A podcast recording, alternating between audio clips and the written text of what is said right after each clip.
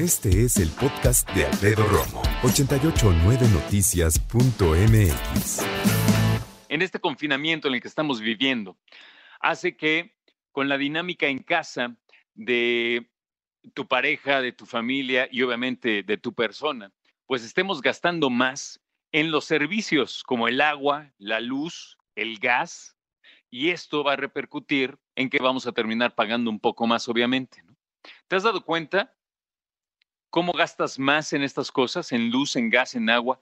Simplemente al momento en que la familia eh, se esparce, ¿no? Cada quien por la mañana a sus ocupaciones, pues la casa generalmente gasta menos porque nada más hay una persona, dos tal vez, en algunos casos ninguna, y entonces no gasta luz, no se gasta agua, no se gasta gas, pero también a la larga, eh, cuando estamos en una situación como esta, que es un confinamiento, es obvio que sube el consumo de estos eh, servicios. Ahora, ¿qué tanto está subiendo? Pues es una buena pregunta, porque no sé tú, yo me estoy bañando igual solamente una vez al día, ¿no? Habrá quienes estén bañando dos veces al día, pero no nada más gastamos gas al bañarnos, sino al lavar la, la, ropa o a lavar, por supuesto, los trastes. Hay quien gasta gas también con la secadora, por ejemplo, ¿no? Eh, y no se diga de la luz, que al estar presentes, no nada más prendiendo eh, la luz del cuarto, sino también algunos otros artículos como la televisión, el microondas y algunos otros que también obviamente son importantes como la lavadora o la plancha. Especialistas en bienes raíces dicen que ahora podríamos optar tú y yo por instalar tecnologías sustentables. ¿Cómo ves?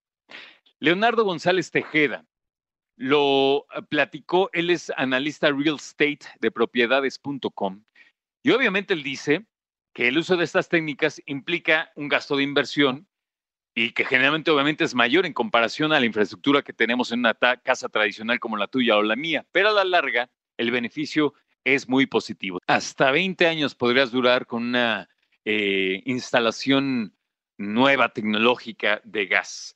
El especialista también nos dijo que el uso de las eh, ecotecnologías, como ya les califican, ayuda al cuidado del planeta, obvio, y a la herencia que le vamos a dar a las futuras generaciones en un consumo óptimo y equilibrado. Fíjate, ¿cuántos años tienen en promedio las colonias de la Ciudad de México? No tengo idea, pero nuevas no son, muy pocas muy pocas son nuevas.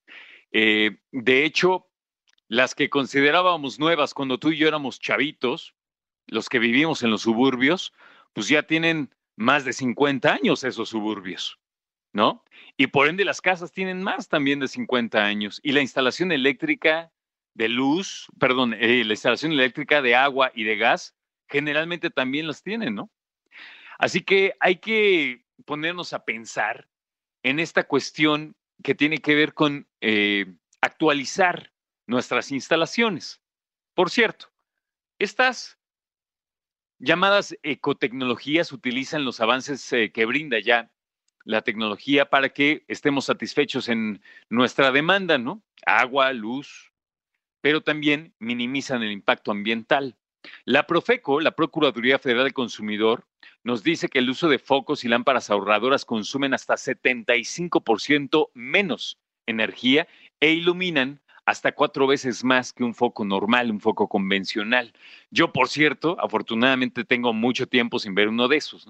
Hay baños ecológicos también, sistema de doble descarga, utiliza entre 3 y 5 litros de agua, depende para qué lo uses, y puede llegar a ocupar entre 11 y 20 litros por descarga los anteriores, uno convencional.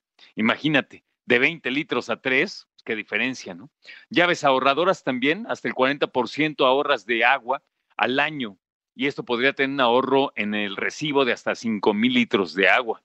Calentadores solares que afortunadamente cada vez aparecen más en el Valle de México, Precio, pues como 3 mil pesos, 9 mil pesos, vamos a poner en promedio unos 6 mil pesos, tienen una vida útil de hasta 20 años.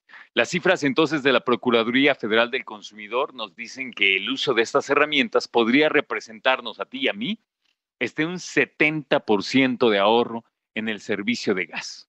¿Cómo ves?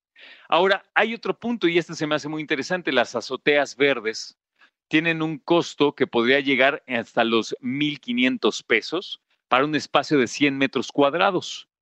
¿Para qué son? Bueno, no impermeabilizas, disfrutas de un clima agradable, porque en el verano va a estar fresca tu casa y el invierno va a, va a tener también un clima cálido, las azoteas verdes. Esto y más son algunas de las opciones que nos ofrecen estas ecotecnologías para usarlas en casa para muchas cosas, cuidar el planeta, reducir gastos y, claro, tener una inversión a mayor plazo, porque ya que inviertes en la infraestructura, puedes tenerlo para un muy buen rato, ¿ok? Escucha a Alfredo Romo donde quieras, cuando quieras. El podcast de Alfredo Romo en 889noticias.mx.